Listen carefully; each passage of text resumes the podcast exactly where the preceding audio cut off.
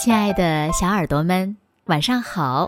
欢迎收听子墨讲故事，也感谢你关注子墨讲故事的微信公众号。我是每天晚上为小朋友们讲故事的子墨姐姐。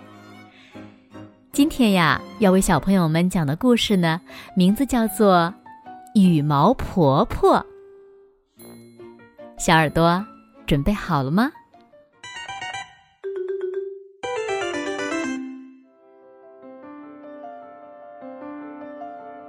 从前，有一个妈妈带着两个女儿，姐姐叫基路蒂，她又懒又丑，可妈妈呢却格外宠爱她。妹妹叫弗罗拉，美丽又勤劳，可她呀每天必须不停的干活，还经常被姐姐和妈妈刁难。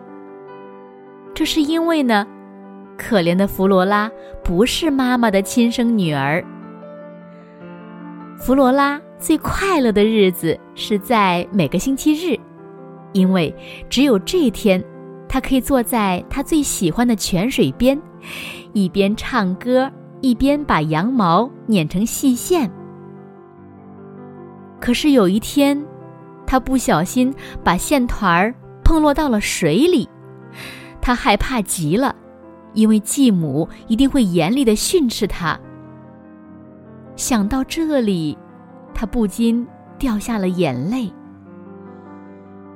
弗罗拉为了够到线团儿，试探着把手伸进冰冷的泉水里，可泥土太松软了，他脚下一滑，整个人掉了进去。弗罗拉在泉水中失去了知觉。等他苏醒的时候，发现自己躺在一片美丽的草地上，阳光暖暖的洒在他的脸上，四周环绕着万紫千红的花朵，各自争妍斗艳。他站起身来，向草地前方走去，发现有一个烤炉里装满了面包。面包对他说。快把我取出来呀，不然我就要被烤焦了。弗罗拉赶紧走上前去，拿起面包铲，把面包一个接一个的全取了出来。随后，他继续往前走，来到一棵果实累累的苹果树下，果树冲他大喊：“摇一摇我呀！”满树的苹果全都熟透了。于是，弗罗拉用力摇动果树，苹果雨点般纷纷落下，直到树上一个果子也没有了，它才停了下来。最后，弗罗拉来到一幢小房子前。只见一个满脸是皱纹的老婆婆在窗前望着她。小姑娘，你愿意来我家里帮忙做家务吗？老婆婆亲切的问弗罗拉。嗯，我愿意，老婆婆，我迷了路，只要您肯收留我，我什么事情都会做的。于是，好心的婆婆收留了弗罗拉。弗罗拉呢，每天都尽力的做好每件事情。冬天的时候，她还帮助老婆婆在阁楼的窗户旁轻轻拍打羽毛坐垫。羽毛从坐垫中飘落下来，这样世界上就下雪了。原来老婆婆就是掌管下雪的羽毛婆婆。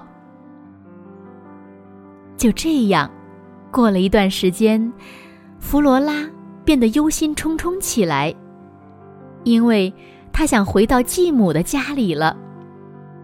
虽然羽毛婆婆这里什么都好，但是她很担心姐姐和妈妈。羽毛婆婆了解了。弗罗拉的心事，答应了他的请求。你是个好姑娘，我亲自送你回家吧。说罢，羽毛婆婆把弗罗拉领到了奇幻国的国界大门。当弗罗拉走出这扇大门的那一刹那，一粒粒金子就像雨点般落在她的身上，旧衣裳瞬间变成了金光闪闪的金衣裳。而且他手上还拿着掉落在泉水里的线团儿。羽毛婆婆，谢谢您。说着，大门砰的一声就关上了。姑娘又回到了下面的世界，她就站在继母家的附近，蹲在露露上的大公鸡咯咯的叫了起来：“弗罗拉小姐真漂亮呀！”弗罗拉回到了家，一五一十的跟姐姐和继母讲述了自己的经历。谁知道这个贪婪的继母听完后，为了得到更多的金子，就打发自己的懒姑娘基路蒂去泉水边，假装把线团掉到水里，然后也跟着跳了下去。和妹妹一样，基露蒂也来到了那片美丽的草地。面包看到他，就请他帮忙取出来。他说：“哼，我才不想弄脏我的手呢。”苹果树看到他，请他帮忙摇一摇。他说：“好啊，但是苹果掉下来会砸到我的脑袋的。”基路蒂头也不回的来到羽毛婆婆的房子前，硬是让羽毛婆婆收留她。为了得到金衣裳。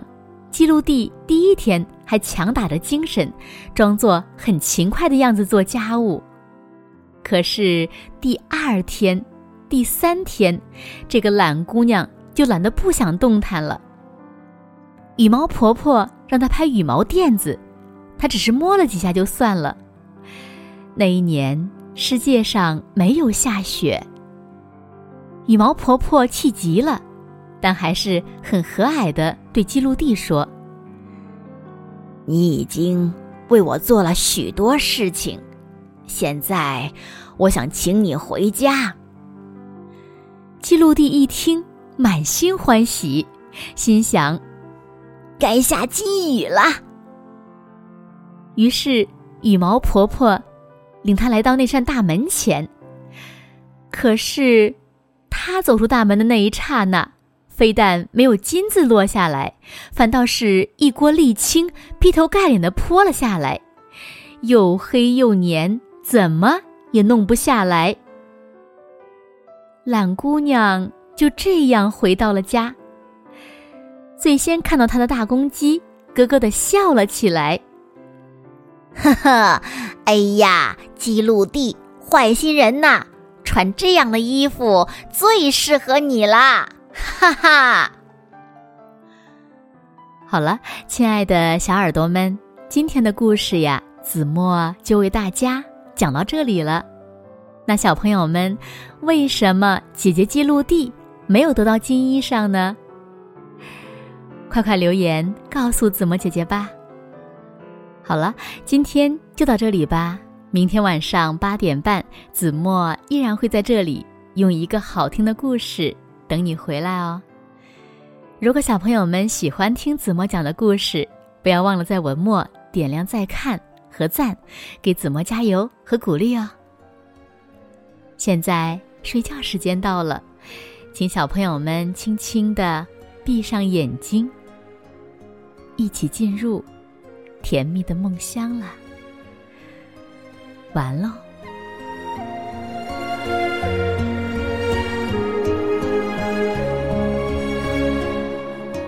门前的槐树挂。着白月牙，我们在树下听阿婆的神话。